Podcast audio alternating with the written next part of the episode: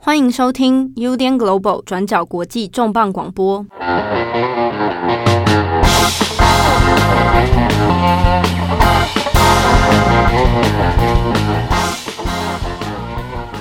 Hello，大家好，欢迎收听 UDN Global 转角国际重磅广播。我是编辑七号，我是编辑慧仪。嘿，是我们今天呢要一起来讨论一个关于日本教育虐待的问题。那主要呢，这可以从一个日本的伦理悲剧开始谈起。在二零一八年一月二十号的时候，有一个叫做童生希的女生，就杀了她的母亲，还把她母亲就是分尸。那她在杀了她母亲之后，就在她的社交媒体上面就说，她终于打倒了一个怪物。这件事情被揭发，然后法院在当时候是判处童生希要入狱十五年。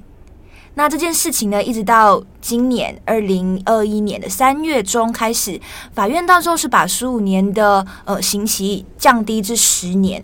那为什么这个刑期会突然之间缩短？这当中又发生了什么事情？童生熙过去经历了什么事情？我们今天要来讨论一下。好，那这个事件其实因为刚好三月十五号的时候，日本的相关新闻讨论有做了一些调查报道。那回溯了一下二零一八年这一个事件的前因后果，以及凶手本人的一些后续状况啊。那当时台湾其实也有可能有的人有注意到这则新闻啊，就是说，哎，呃，一个考生他被迫重考了九年啊，在妈妈的压力之下，想要一直考医生，结果最后受不了压力，然后把母亲给杀害了啊。那这事情之后变成中文报道，其实一度有引起很多的话题哦。不管是线上媒体还是电视媒体，都有做讨论。那这个事件其实在日本，呃，当然也引发了蛮多不同面向的呃分析跟讨论啊。那我们今天来把这个事件稍微做一些回溯，我们可能要去来爬梳一下，在目前可能中文报道里面有很多是没有讲清楚的部分啊，那到底是发生什么事情？同时呢，我们也来看一下，在日本的讨论里面有关于所谓教育虐待。哦教育虐待这个名词哦，它又是怎么一回事？那摆在这样的日本社会脉络里面，这样的事件是怎么发生的啊？那背后里面有哪些社会结构的因素？好，那这个事件当事人，呃，中文里面我们会可能有些写作同声希啊，同就是梧桐树的桐啊，然后生命的生，希是希望的希啊，它叫同声 nozomi 啊，Kiryu nozomi。那 nozomi 这个词，因为它可以直接写成单名一个希，希望的希，或者有的可以写成希美啊，美是美丽的美。那其实 nozomi 它可以写汉字蛮多种的啦，但呃，目前在日文报道里面，其实都会做平假名的这个显示哦，所以它没有特别显示它的汉字在哪一个。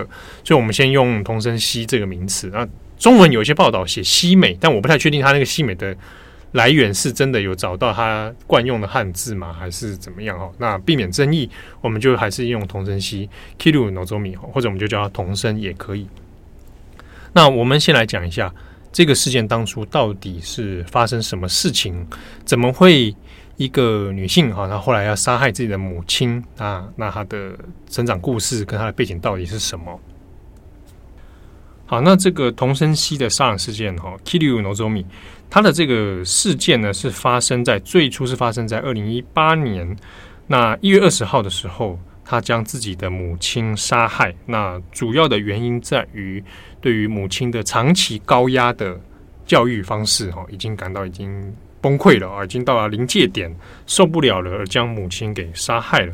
后来呢，一直到三月十号这个中间点，他把母亲的尸体。啊，有做一些肢解哦，那就分批后来把它要丢掉，他就丢去了滋贺县守山市，就他家附近的两百五十公尺大概距离啊的这个河道河道旁边。那后来也是在被发现之后，六月被逮捕。那这个事件因为在二零一八年的时候，其实因为是弃尸案，所以当时的很多新闻或警察的调查里面，就是会说，哎，这个是首山的弃尸事件哦，那才去调查说。到底被害者的背景、加害人的背景是什么？那才追出这个同生家的这个状况，那也知道凶手同生熙这个人。而他当时的调查里面有说到，去问周边的邻居啊，那因为犯案的时候，童生熙自己是三十一岁，嗯，就问说，那邻居到底对这一户家人家的看法是什么？平常有没有哪边有异状啊，或什么？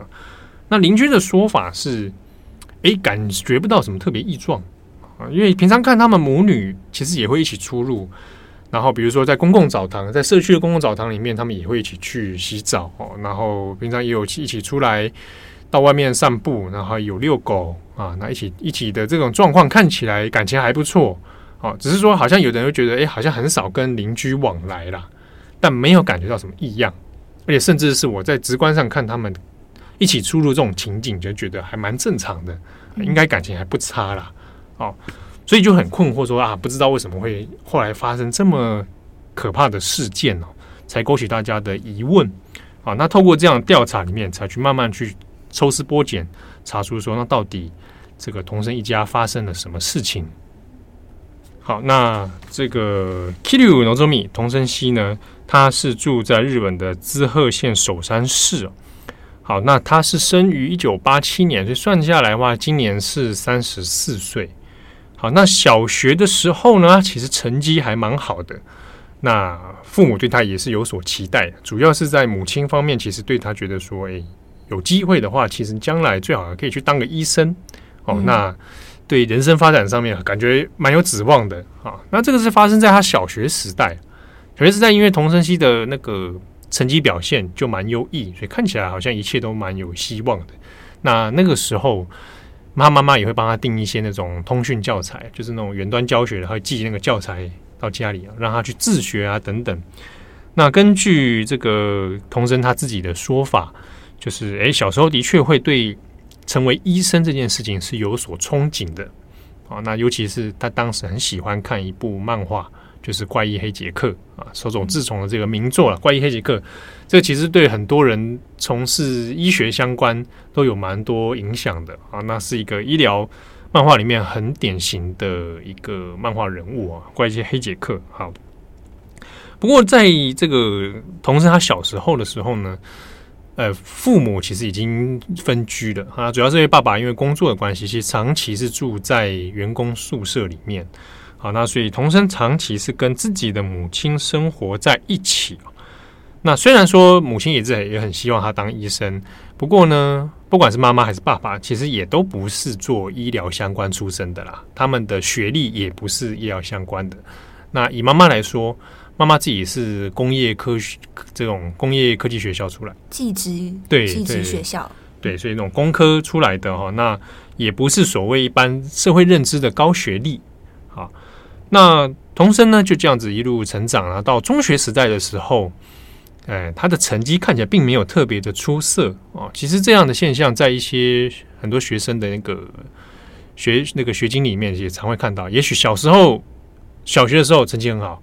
不过到中学的时候表现平平，那到高中的时候，童生他的成绩就是没有太杰出，所以随着他的年级越长哦，他考上医科这件事情的希望就有一点越来越渺茫。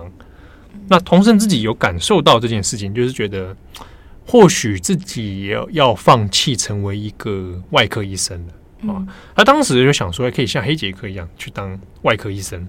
那本身又是女性啊，那这样的志愿其实，呃，在日本社会当中，其实要当外科医生，以性别来讲，本来就蛮少数的啊。那他就成绩看起来也没有很出色嘛，所以感觉好像没有那么有希望去从事当上医生这件事情哦。可是呢，自己的妈妈还是对这件事情蛮有期待的，嗯，很执着希望他考上。对啊，就是说看起来你成绩就算不好，但是你还是可以去试试看，去考个医科啊，好或者医科相关的学校啊，好，所以童生就算自己在二零零五年啊高三的时候，他其实有一点点放弃说去考医生。不过呢，妈妈还希望说，那你考一个离家里近啊，国立大学的那一种医科相关学校啊，那也可以。那就是这个。童生呢就决定说好，那就去考，那就考虑他在滋贺县嘛，所以就要去报考国立滋贺医科。好，好，那在二零零五年他高三然后去考试，这个落榜之后，当然是让家人很失望啊，尤其是他的母亲一直希望他能够考上医科嘛。那没有想到的是，妈妈的做法是说，那你就去重考重考好像大家如果执念在医科的话，大概也就觉得哦，那好像也不意外。重考个一年或者是两年，再努力看看。那在日本，像这样的所谓重考生也非常多，他们叫浪人啊，流浪的浪、嗯、浪人，然后通常会有什么前面加数字，几浪几浪，就表示你重考几年啊，一浪、二浪、三浪、四浪啊。只是有一些为执着在要考医科、非医科不可的人，其实真的这样的情况还蛮多的啊。那当然也有衍生很多关于这种，比如说我非得上东大啦，我非得上什么名校啦。这样的背景也有些关系。好，那同时被要求说，那你就重考之外，妈妈去跟自己的亲族的说法是，我家女儿已经考上了，就撒谎。对，嗯啊，考考上，她考上医科了，国立公国立大学的医科。那同时当然也觉得说这个不对，还是说谎啊。可是妈妈说，你也必须这样讲。好，一起来跟大家这样讲，就是你真的考上了，也有点像要用谎言去给。自己的女儿压力，对，是这样吗？嗯，就是我们很难揣测到底那个目的是什么，但就是至少妈妈应该是没有办法没有办法接受说你没考上这件事情，嗯、所以她甚至是还要去跟别人去刻意讲这个，那也许就会开始在意说，那是不是妈妈很很在乎自己的小孩应该要有什么样子？好，那你当然也知道，从这边知道说他的要求非常的强烈了哦。好，那。这个也是从这一年开始要准备重考，那就二零零五年开始，童生就展开了他的重考生的生涯哦。那没有想到这个生涯大概也持续了九年啊，所以在一些新闻标题上会说这是九浪九浪的人生这样子。那重考九年，这其实也是蛮也是一个蛮长的时间哦。也等同于，其实他刚毕业出来重考九年，他人生最就是青春那段时间都放在重考上面。你看他如果高三毕业，十七八岁嘛，我们说他十八岁好了，那十八岁再加九年，到一直到二十七岁的中间里面，其实蛮漫长的一段时间呐。嗯，好，那在这之中呢，呃，妈妈的生活压力其实也蛮大的哦。那为了要求他说，你得考上医科。嘛，尤其是像比如说离家近嘛，啊，那就考那个滋贺医医这个滋贺医大，这样也不错啊。那为了监督他呢，就有点日夜紧迫盯人了。那有多紧迫盯人？比如说，他会限制他的生活起居啊，他的出入。那为了不要让他偷懒，或者是为为了说加强他的这一种考试的决心，连洗澡的时候都一起洗，一定要共浴。嗯，所以邻居才会常常看到他们两个人一起去澡堂。对，就是邻居所看到的那个景象，母女一起出出入的这个景象，大概也是在这段期间里面发生的哦。那就母亲的那种紧迫盯人感，让她压力非常之大。那也限制她使用手机啊，不可以让她用手机。那你的各个生活都掌控在妈妈的手里。那根据童生自己的日记里面，还有记到一件事情，有一句话就说，在他这几年的生活里面，就跟囚犯没有什么两样。关在监狱的囚犯是一样的。好，那二零零五年到二零零六年这段期间，就他重考的这这一年当中，就发现童生有一度要企图自杀啊，他没有成功。再来是他这中间里面有三次是离家出走。那离家出走的中间，他甚至是跑去这种呃派遣公司啊，想要去登记，然后想说看可不可以做派遣工。等于是有一希望让自己可以独立生活了啊！离家出走之后，然后去找一个工作，独立生活。不过妈妈因为知道他失踪之后，都会去报警啊，或者甚至找那个这个私家侦探来来找他了啊。那结局当然都是童生本人就被找到，然后也就带回家中了。好，但这样的事情反复又出现三次，其实也加强了妈妈对于童生的生活管制啊，因为你会逃跑嘛。啊，所以就中间里面就童生的压力是一点一滴的在增强。好，那妈妈在这段期间里面似乎也没有放弃童生要成为自己的女儿要成为医生，考上医科这样的一个愿望。嗯，不过呢，事情其实在九年的重考当中，呃，有出现一些变化啊。那后来妈妈有妥协了，就说：“好吧，那就算当不了医生。”去考个当助产士应该可以吧？啊，就是你考不了医科，真的也许真的成绩不够了啊，都考了重考九年，当助产士好了啊。他这个是他的一个妥协。那在二零一四年的时候啊，你算一下，经过了就是九年嘛。童生就如愿考进了国立滋贺医科大学医学系的看护科。啊，那重考生活就就此结束了啊。二零一四年就真的考上滋贺医大，离离家近啊，考上这个看护科。好，可是呢，呃，虽然母女关系在这个段期间大概出现一些缓和啦，啊，你哎有点啊没有考上最理想的，但至少你考上医科，那母女关系有出现缓和，好像比较可以和平收场了，红生可以展开一个自己新的人生了。那你考上这个医科之后，那之后还有一些资格考的问题，比如说假设要去考助产士啊，考护士都要一些资格考嘛。妈妈之前说要当助产士，嗯，对不对？你没当医生可以，当助产士可以，所以要求他去考助产士资格考。那在大二的时候呢，童生就去考了助产士的资格考，但是呢没有上，落榜了。嗯，这一次的落榜，让原本可能缓和的母女关系又变得更紧张，好像有点勾回了那个怎么还是考不上的这样的一个。这个负面的想法哦，那其实童生自己有跟妈妈表明过一件事情，根本就不想去当助产士啦。我不想去当助产士，我想当的是手术室里面的护士。但其实现在各大报道里面有提到的事情，就是他妈妈就是不希望童生去当护士。对，原因是因为里面有提到说，他妈妈是技职高中毕业嘛，嗯、但时候。有一个成绩比自己还要差的人当上了护士，所以他就可能一直觉得说护士是一个不好的职位，所以你将要去当助产士，又在把这样子的压力加在童生身上。对，如果我们去看在医界里面这两个职业，啊，虽然同样都是医医界里面的这个职业哦，那他的收入有没有差别？呃，的确有点差别。助产士的平均，如果或平均，他的最高薪的部分是高于护士的。看护师哈，护理师，那大概水准区间可以落在高一点的话，大概是三十二万日币，大概差不多。嗯，算一算台币，可以去算算看了哈。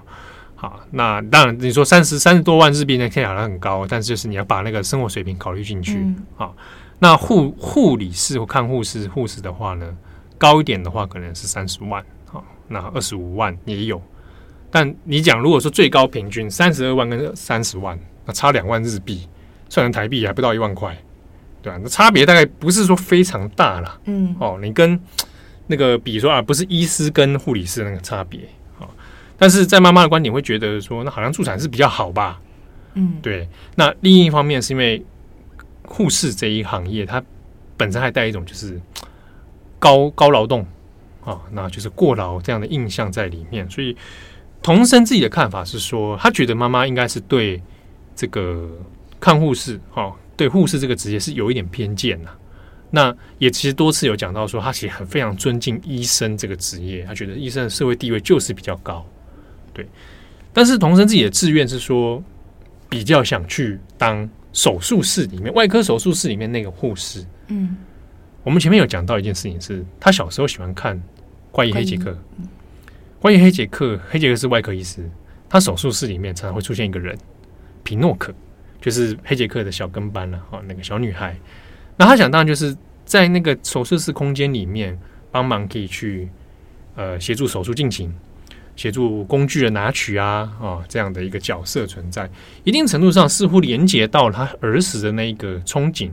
也许我当不上外科医生，我当不上成为像黑杰克这样的人，但我可以当黑杰克身边的那一个协助黑杰克的人。对，好，那这个或多或少在他心中可能是一个志愿了。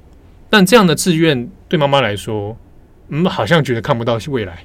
妈妈还是觉得你就是去当助产士啊。好，那这个考不上助产士这件事情，又让母女的关系变得更紧张哦。到二零一五年的时候，后来童生这个已经要准备要毕业嘛。那日本很多大学生里面，大概大三、大四的时候，就会有准备一些求职，然后要做，比如说，呃，幸运的话，他可以得到内定职业啊。等你毕业之后，马上就可以去工作了。那童生当时呢，已经取得了滋贺医科大附属医院的这个护士的内定职位了。啊，其实可能可以可以当护士啊，取得职位，但这件事情没有想到让妈妈非常非常生气，哦，生气到是跟他说：“你不可以去当那个护士，你给我去重考助产士，甚至呢，他跟他立了一个切结书，就是说，你就算内定得到那个职业，你也不可以去当那个护士，那你给我去当助产士，逼他，对，就是要逼他，甚至弄到切结书。那这之中里面呢，呃，过程其实双方的对话往来其实有非常非常不愉快，而且非常直白的那一种仇恨在里面啊，甚至双方的对话里面。妈妈还对他说：“哎，考国考结束之后，我知道你一定会背叛我，你会把我赶出去。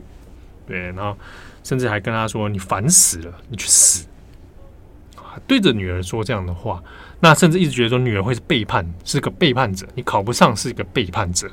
对，那么童生自己其实压力也非常之大，会觉得说一方面无法满足母亲的期望，可是一方面又对这样的事情觉得很扭曲啊，就是那不是自己的志愿，而且妈妈对自己的敌意很强烈。”那在童生的相关，呃，他的日记啊或相关的记录里面，就有提到说，他真的有一点是非常受不了，压力心身心的压力很强烈哦。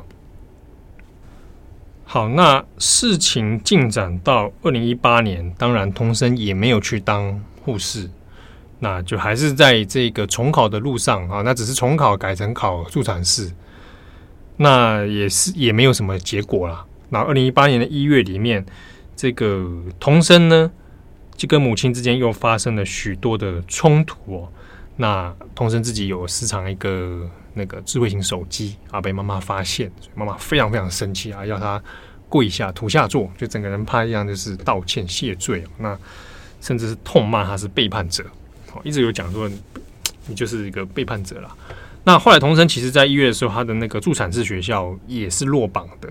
就发现他其实几次考试都都不得志，好，那一再一而再再而三的发生这样落榜事件，妈妈就出现了很严重的崩溃的情绪哦，那痛骂他说：“你一直考不上，你就造成我的麻烦，那你是一个背叛者啊！”那反复的这样子对他来讲，其实是很巨大的伤害哦。在一月十四号左右的时间点，那童生已经发现他。呃，被发现说他的网络，这是事后调查了，他网络搜寻记录里面已经有出现说，怎么样用刀刃去杀伤别人啊，然后怎么样让这个用刀刃看起来像是自杀，那这样的一些字眼哦，那还有包含肢解啊，哦杀杀害啊，真的这种有犯意的这种字眼。好，那在一月十七号的他的一个网络笔记资料里面有写下一些关于。犯案的一些字眼的这个笔记啊，哈，他就说，呃，他有好几次的机会，但他错过了哈，那他一直没有办法下定决心做下这件事情哈，那就还在笔记当中就说，我应该赶快下定决心，赶快决定，哦，不要再害怕了啊！果然呢，还是要有明确的这样的意念才是对的啊，那就只差准备了哈，这样子，他就这样的说法，那。一月十八日呢，就是有发，就是发生了他助产士学校落榜这件事情哦。那就妈妈的彻夜的崩溃啊，就是哭啊，然后就是摔东西啊，然后对。后来呢，是在一月十九号哈晚间，那就将自己的母亲用刀刃把她杀害啊，那用割这个颈动脉的方式，让她看起来有点像是是自己的母亲拿刀自杀啊，那去做这样的掩饰。然后到隔日就是到一月二十号了嘛。那一月二十号的时候呢，童生就在自己的 Twitter 上面就写下了一句话，说：“终于打倒怪物了，那这下可以安心了。”啊，这样短短的一句话写在上面。嗯，好，那不过事情呃，到他被发现，其实隔了一段时间了哦。到三月十号这段期间里面，他陆续把母亲的尸体就是做肢解。然后再带去家中附近的河道边去丢弃，那一直到六月份他才被逮捕。那这件事情就在曝光之后，然后后来也就进入审判的程序啊。不过呢，呃，童生在被捕的初期，他是否认犯行的，他就是声称妈妈是自杀的啊，那自己跟这个事情无关。但很快，他没有多久，呃，我记得是一个月不到，他就。直接坦诚他是凶手，好，那他坦诚的理由是说，他觉得有必要来面对自己犯下的罪行，啊，那就后来这个事件就才做一个判决哦，在二零二零年三月的时候就判处他杀人罪惩役十五年。不过呢，到二零二一年今年一月的时候呢，一月就改判成十年，从十五年拉成再降低到十年。所以呃，当前面那一阵子在判决减刑的时候，其实相关新闻就有在讨论是，诶，为什么事件最后是以减刑？减成十年，那法官的理由其实是说，诶，考量到童生的处境，其实是一个高度精神压力所导致的结果。那以及就是童生后来其实是有很强烈而且明确的悔意的。虽然一开始他在判决初期，他在审判初期的时候是否认罪行啊，想要企图脱罪，而且他也你也看到他的前面搜索记录是希望企图让这事情看起来像自杀。好，那但是他因为很快就认罪了，然后也有强烈的悔意，所以在考量这一些状况之下，决定让童生的陈一年稍微减减轻了，好，然后就减轻成为十年。那相关的判决就在今年二零二一年的一月呢，就确定下来了。好，那不过到了就是今年三月前一阵子。呃，相关的媒体其实有做了一些后续的追踪报道。当然，除了就是把我们刚刚前面讲的案情还有判决的内容去做讨论，去解释说，哎，为什么当初法院会这样子做一个改判呢？那以及去谈一下童生到底发生什么事情，那才把这个前面他所遭受到的生活压力去一个一个解释出来哈。那当中其实在讨论一个点，就是所谓的教育虐待啊。嗯，教育虐待就是讲说，在日本这种所谓的教育虐待现象，基于在双亲的教养之下呢，嗯，双亲可能有自己想要达成的目标，好，那这个目标对于孩子来说是一个难以承受的压力，那甚至已经到达身心状况都出现问题的这种这种情形，哦，称之为教育虐待。那常常就发生在呃，父母逼迫孩子一定要考上某一个学历。啊，那中间的过程里面，可能施加的是比较违反生活常理的啊，比如说我控制你的生活啊，那我限制你的人际关系，那我甚至就会斥责你、痛骂你啊，用这样，甚至是有的是身体上的这样的呃攻击啊、虐待啊等等哦，惩罚啊，那以在这个现象之下，童生系的案子就被摆在这个视角里面去讨论了。只是现在从童生的这个案子来看，可以看到他母亲跟他父亲的自己第一第一人称的那个视角是完全缺席的。应该说，我们认识他父母的方式是透过童声的说法嘛？那有没有相关的报道，或者是有提到说他母亲的成长背景，或者是他母亲到底经历了什么事？因为其实如果我们把视角拉开来看的话。他母亲也是这个教育体制下的其中一个受害者，虽然他母亲也是有错。对，在这个案件里面，他之所以其实很，我们也不太去需要去判断说，哎，这件事情到底是谁错谁对啊？嗯，我们只是把他的事件拉出来看，然后来前因后果来看一下，他到底在是什么样的社会情境底下发生这样的事情，那有没有机会去阻止或预防这样的事情再发生？那前面提到说，那他父母的视角怎么怎么来看呢？那因为母亲已经过世了嘛，就是被杀害了。之中其实有的是去问，当然就是童生本人，他怎么看自己的父母的。好，那童生自己的说法是说，他妈妈就是一个典型的这种教育妈妈啦，就是嗯，嗯，在家里，然后就是会对孩子的教育非掌握度非常高的这一种类型哦。但是呢，他也是说，妈妈因为可能自己学历的关系。他有那个学历情节啊，就是觉得高学历就是比较精英、比较杰出，可以翻转社会地位。那这个我们前面有讲，他是就是妈妈对于医师比较尊敬，但对于护士这个好像就觉得很贬低。嗯，好，那他认为是在这个情景底下，妈妈才变成这样子的啊。那感觉好像也没有什么办法。就是妈妈的想法就是这样，那他也过去在当学生的时候呢，也只能单方面的承受啊。好，那这是童生自己对记者在讨论的时候，在沟通信往来的时候所提出的看法。那我们知道现在的状况是，童生他已经被关在大阪的监狱里面。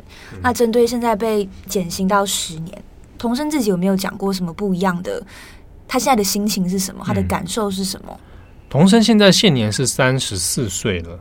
那记者跟他有长期的通信往来，那也有谈到了这一点。比如说你在被关的期间里面，自己有什么看法？那或者你回想一下自己过去的生活里面，到底嗯，你你自己对于母亲对你的教育或者教育虐待这件事情的认知在哪里哦？那一个是首先对于他自己在被关的状态之下。童声的答案是，其实也是蛮让人觉得哀伤的啦。他是说被关期间比较快乐，甚至是有松一口气的感觉。对，所以他说没有人在对我紧迫盯人的日常压力了，没有人斥责我，啊，没有人一直在痛骂我、否定我，也没有人叫我去死。那他又举到一个例子，说以前他写字啊，哦，用手写字的时候，妈妈会一直跟他说：“你写字很烂，很难看。”但是他说他在这个里面没有没有人这样对他，而甚至还有人跟他说，你写的字好漂亮，所以他就觉得压力其实减轻非常非常多。第一次得到了赞美，对啊，因为你看他过去的生活里面，其实人际关系并不是那么丰富哦，那那就感觉上其实不是得到很多支持啊，亲友力量的一个一个角色这样子。那他在搬，他在住在这个呃之前先关在滋贺这里嘛。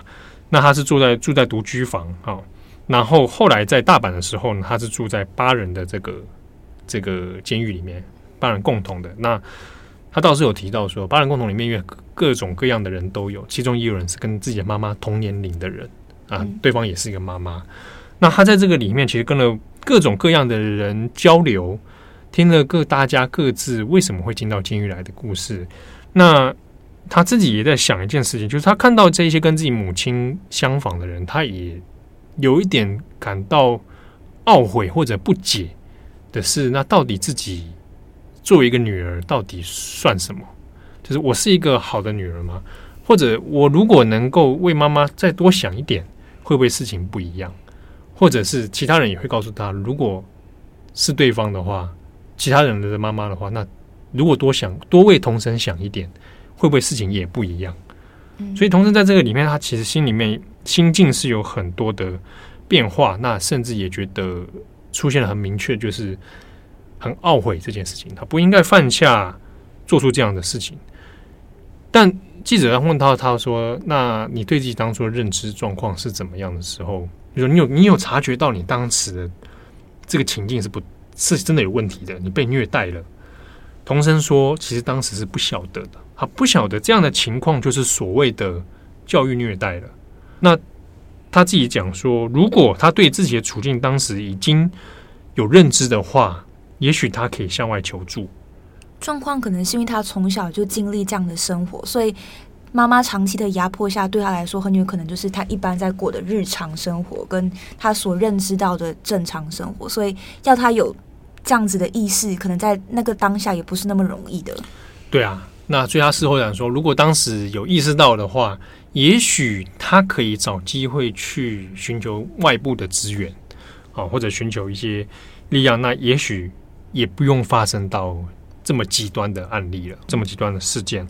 好，那大致上在案情到这边，那也是告一个段落。那呃，因为这个刑期也是因为减刑到十年嘛，所以其实引发了很多社会上面的讨论。那一方面，除了教育虐待之外，也讨论到就是母亲的这种双亲的压力嘛。那前面讲到是他的 Twitter 写的那一句话：“我打倒怪物了。”那因为这个 Twitter 是有被公开、被报道公开的，账号也公开了。所以你现在如果去看童声的他自己的账号，其实那个他那个账号，你某他不是用他自己本名，他是写那个碰泰的妈妈，碰泰是他的狗啦，养了一只西施犬，那就照片也是一只西施狗。哦，那也是邻居说看到说，他们有时候会出来散带狗散步啊，那就碰他妈妈这样子。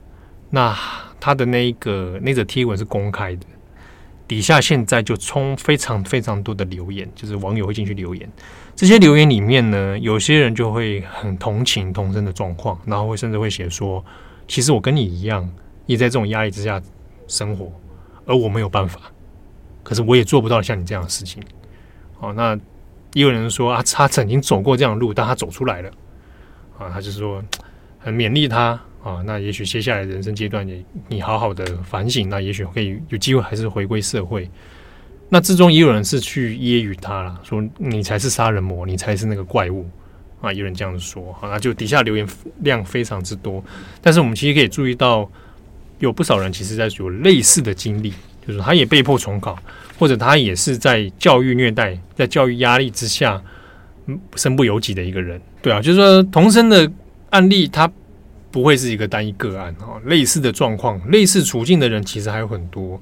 那只是每一个人的境遇不同，选择不一样。担心的是说，这样的状况其实会引发有人模仿啊，就是啊，我看到同事这样做了，哇，他他说他安心了，欸，他他解脱了，那是不是我做一样的事情，我也可以解脱？嗯，哦，甚至说，那我我我是不是像他一样，我也被关进那个拘留所，其实对我更安心啊？其实报道出来衍生的效果，这个社会反应其实会让人有点忧心啊，担心会有模仿的这种状况出来啊。所以，比如说包含杀人的方式，那个很多细节，其实我们这边就就不多谈了哦。那个判决书上虽然有写，但我们这边就不特别讲了。好，那呃，其实我后来也去看他的他的那个 Twitter 了，就是从他说出二零一八年一月二十号他写下“我打倒怪物”这句话之后，一直到他被捕中间，他其实 Twitter 还蛮活跃的，就是一直有在发文。那他就是在看一个那个那个日日剧啊，是讲那种 bodyguard 的那种。日剧，然后蛮多很蛮帅的中年男明星那一种，他就是每天会 po 看电视、看节目，然后觉得谁很帅，然后觉得看你看得出来他生活好像有一点点不大一样，感觉可能当下对他来说，真的就是有一种终于没有人在管我，我可以做我想要做的事情，嗯的感觉。嗯、对，那我想他可能也是很混乱啊，不过这些都是臆测，那就是。对对总之，他的生活在当时其实也受到很大的冲击啊！好，那童生的案例呢？现在在讨论的之中，我们刚刚前面有反复讲到，就是教育虐待这件事情啊。在日文里面，它是用这样的汉字，所以你可以去找这个是一个特别的专有名词。那麻烦的是说，教育这个词的概念，其实大家也知道，就是呃，主要还是来自于双亲对于教养方式的压力嘛。但是呢，虽然我们都会知道说啊，你你如果遇到这个状况，可以去向外求助等等，可是什么样的界限叫做教育虐待？这个有点难去说找出一个很完美的定义啊。比如说啊，会以我这个，我希望你会以考上哈佛大学这种话，或者是我这么做都是为了你好。对，这是最常见的。我为了你好，对对。呃，日本一个蛮有名的教育记者叫太田敏正。他在这个事件当中，他也有发表一些讨论。太田敏正自己写过一本书啊，没有中文版，就叫做《教育虐待调查报道》。他专门做这一块的啊，他有讲教育教养方式跟日本教育虐待现象，然后出成专书。他就说，童声这个案例就是非常典型的为了你好而导致的悲剧，然后是很很就讲典型，而且是最严相当严重的一个 case 啦。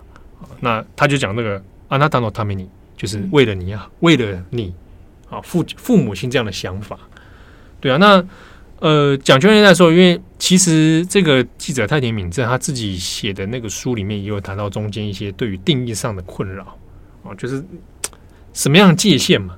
就为了你好，到底算不算是虐虐待？对你，你会可能有一些指标，比如说哎，会引你去考哈佛，嗯、啊，你没考上，那。我就要开始对你怎么样怎么样怎样，你就是要如何如何，然后我要限制你的生活。那这已经到达可能对于生活对你的身心超过负荷压力的状态之下，那可能这会构成到教育虐待。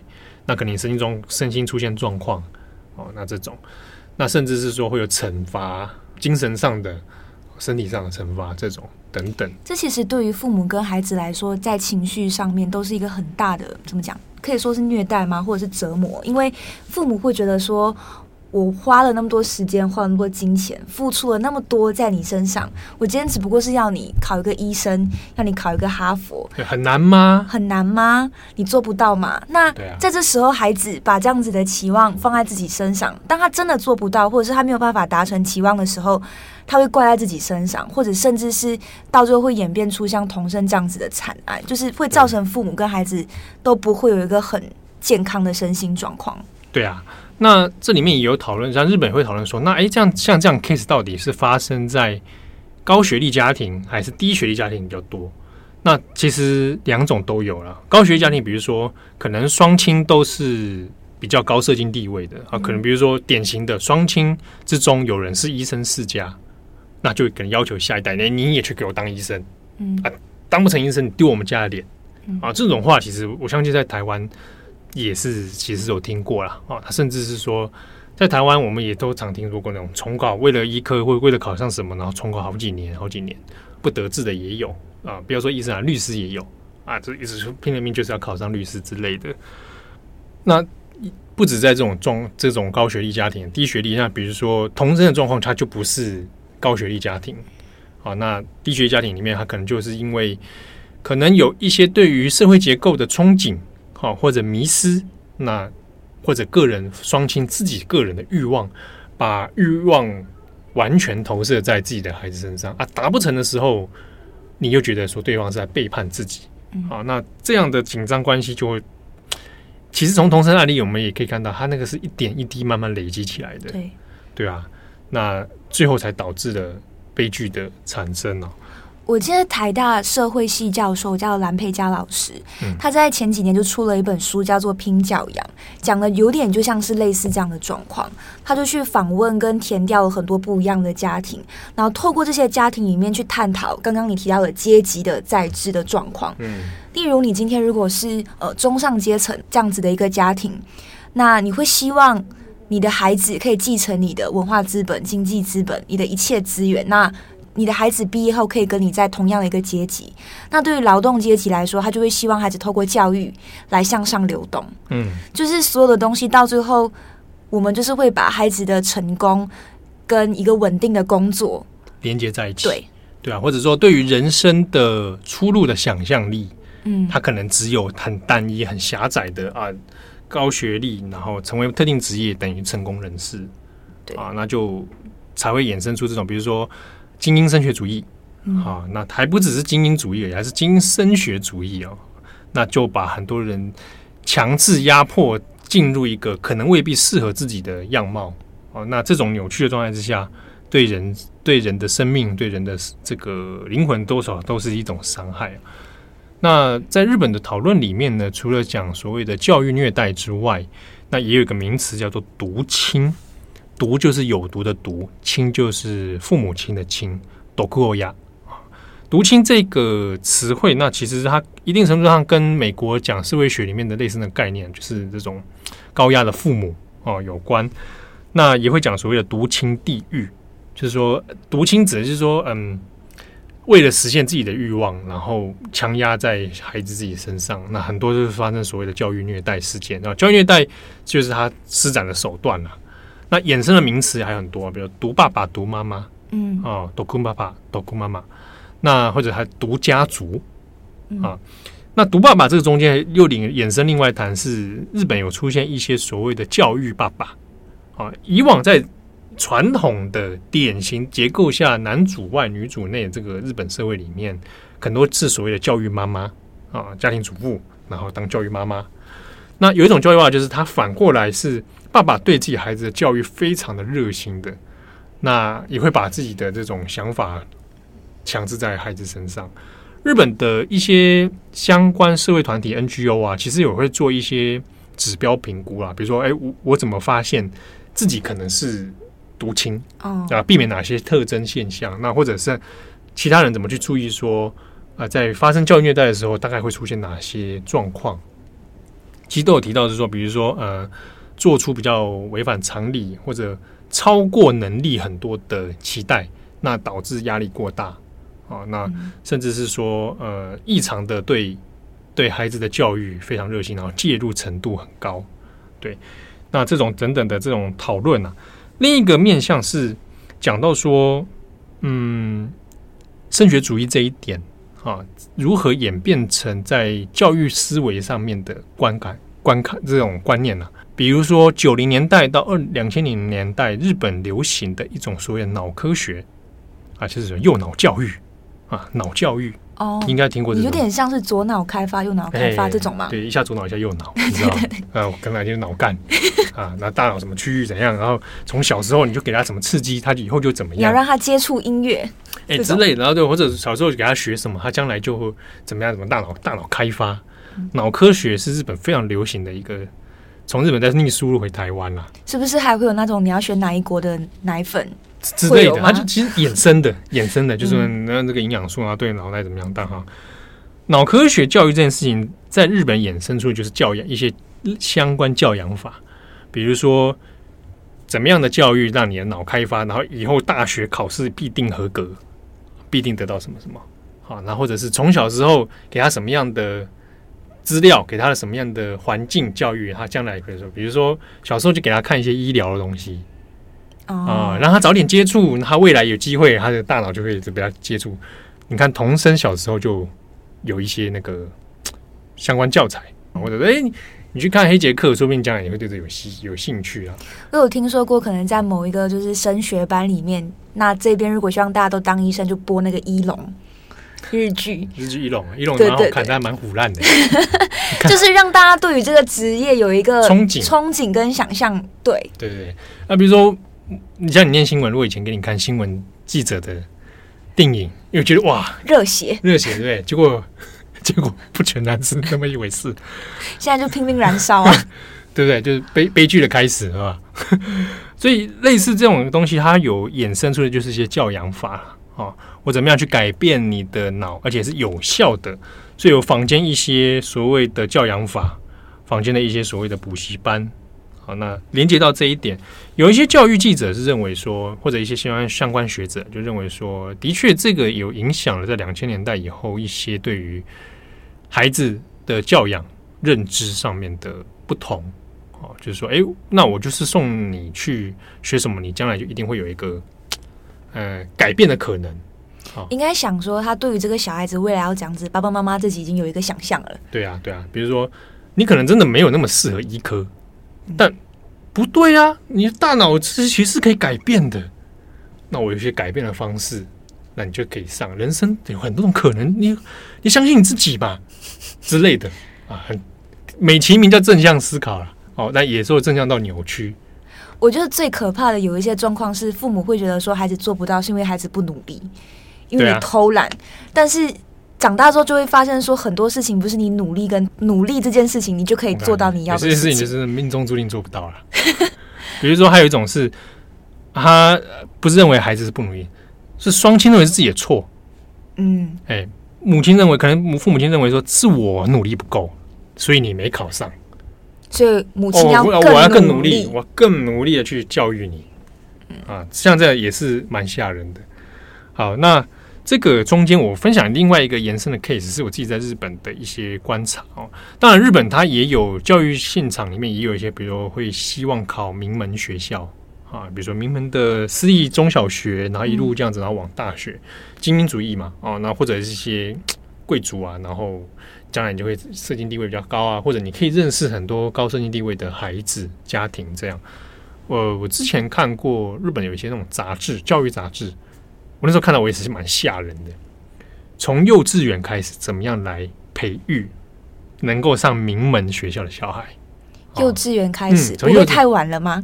可能应该从胎儿的状态就开始对。那他那个杂志里面，比如说教你，比如说你要愿意申请嘛，比如你申请一些小学是要另外另外去申请。那比如说你的学业成绩，幼稚园开始怎么样培育你的学业成绩，然后你的生活起居，你的外在形象，很可怕。嗯，然后还有会有那种教战守则啊，比如说我要去申请学校的时候，我有些策略。父母拍全家福的时候要怎么拍？哦，我应该穿什么样的衣服，摆什么样 pose？才会让父母看起来很厉害，然后小孩看起来也很厉害。这个家庭会呈现出什么样的感觉？模范家庭，对，模范家庭，然后很杰出的家庭，是一个受过教养的家庭，然后他才有办法进到这样的名门学校。那就有这种一系列的各种教战啊、守则啊，然后比如说你他的日常生活，他要读什么书，或者他进入到小学里面的时候，我要怎么提升他的教养啊？读什么资料，然后读什么书，那语言。啊，等等，所以有很多美美嘎嘎的东西去去做调整，那有相关的这种参考书可以去去看。但你也看得到这个这个在这个的背后逻辑里面，如果真的有人想有心想要去做这样的事情的时候，他其实那个承受的压力是很大的。对啊，其实对父母跟孩子来说，真的都很可怕哎。而且从幼稚园就要开始准备这个东西，是对啊，几十十几年哎。但对有些父母来说，没有办法上这种小学才是最可怕的啊，他就会觉得反过来，我不行，一定要一定要上啊，阶级翻转或者是阶级延续。我现在突然间脑海想到那个《流星花园》，超久之前，山寨不是要考上那个名门学校吗？他也是真的遭受教育虐待吧？对啊，他是被逼的吗？他他不要上，但他母亲要他上，因为要让他认识上流社会的人。哦，这样哦，一家就是跟他一起，就是当凤凰这样。哎，你这么一说，我还回想起来，好像是是，是，是，是这么一回事。就是其实我们连戏剧里面都有一个这样的状况啊。对，当然说浪漫一点，好一点，就是说他们做。美好的结局可能也就也就算了，但现实不是这样，现实没有那么美好，没有像童话那么的浪漫。好，那中间其实呃，如果有兴趣的话，其实可以延伸讨论一个话题，是关于说，那我们讨论像这种精英升学主义，或者为了考试认为考上这个就出人头地这种概念，到底在日本怎么样形成哦？那如果我们粗略一点讲啊，当然日本过去的。考试制度当然有很大一部分是从中国的唐代的科举所延伸过去的，就是借用他们这样的东西进去。当然，因为教育并不普及，所以真正能够受教育、读书写字，然后参加这种文人选拔的，是少数中的少数了。那比较近代的、比较完备的这种考试制度，从明治以后，那就比较明确啊。那或者是在幕末的时候，嗯，大家如果有印象看过大河剧《龙马传》。里面那个那个香川照之演的岩崎弥太郎哦，就是后来三井财阀的创办人，这个这个历史人物，他以前就是出身很卑微，但想尽办法可以念到书，然后透过念书读书私塾，将来出人头地这样子啊，这种思维。那后来到明治之后比较明确啊，比如说他会从一些义务教育或者大学的成立，那去看出这样整个社会机制里面出现那种明显的受教育。然后励志苦读，那将来就出人头地啊，进入精英大学这样子。那在有一本书叫做就叫做励志苦学出世啊，就是考生的社会史。它其实谈的是日本在近代以来啊，怎么样形成这种体制的啊，大量的考生进入考场，然后将来认为说我读书就可以出人头地。那他也是谈谈很多重点放在战后了。就是昭和四十四十年代，那大概西元这样算是一九六零年代以后了，在很多那一种相关的广告，然后海报、补习班这种类似的观念里面，可以看出那一种，考生怎么样去去达到学业目标，然后将来出人头地，然后社会翻转，然后贡献社会，一路像这个这个脉络逻辑里面，可以找到一些蛛丝马迹啦。好，那。回到童生的 case，那其实是一个很哀哀伤的案例啊。从他过去的这样经历来看，本来应该是有机会阻止最后悲剧的发生的啊。那只是很可惜的是，呃，外人可能没有察觉到当中的异状。那在内部里面，童生又找不到什么资源的力量。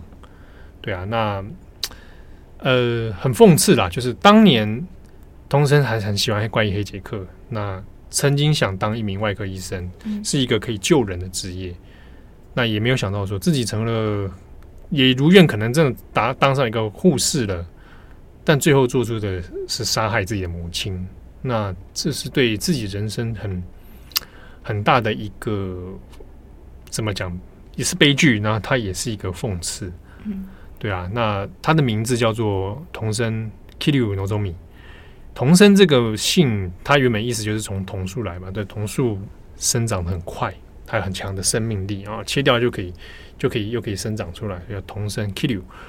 那 Nozomi 又是希望的意思，对啊，所以你从他名字来看，也许他本来真的身身上是涵盖着很多父母对他的期待的，嗯，啊，那没有想到是这样的爱，这样扭曲的爱，就最后导致了悲剧的发生。另外一个让我想到就是心情一二三，他之前有写过类似这样子的一本书，也是在谈说他小时候这样子，就是遭受他母亲的语言霸凌，像他母亲就会说：“你这么丑，你不可以跟我们一起去百货公司，或者是你你就是长得很丑，你就是不努力这种话来讲他。但是当他慢慢长大，他逃离母亲的时候，他就出了那本书的名字我有点忘了，但有点像是。掀起了一个独母文学，到时候去讲说他怎么去跟他母亲和解，跟他自己和解的一个过程。所以他的经历其实是跟童生非常相似的，来可以做一个对照。这样，对你讲到独母文学哦，那在日本的漫画里面也有一些关于独亲这个概念的。那也有，呃，你如果去找你用独亲，然后找漫画这个词，其实就可以找到很多。那日本有很多讨论关于教育虐待，那也讨论独母、独父。然后独家族这样的类似题材的讨论其实还不少，好，那其实也看得出来，这是一个在日本社会现象当中一个难很难完全根治的一个问题存在了。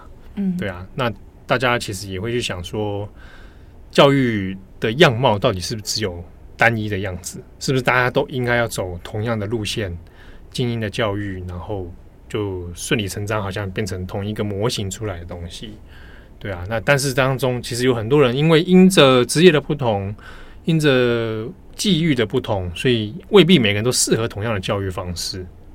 好，那像慧颖你自己有过这种类似这种经验嘛？就是说，必须被承受某种期待，一定要成为某个职业，会考上某个学历。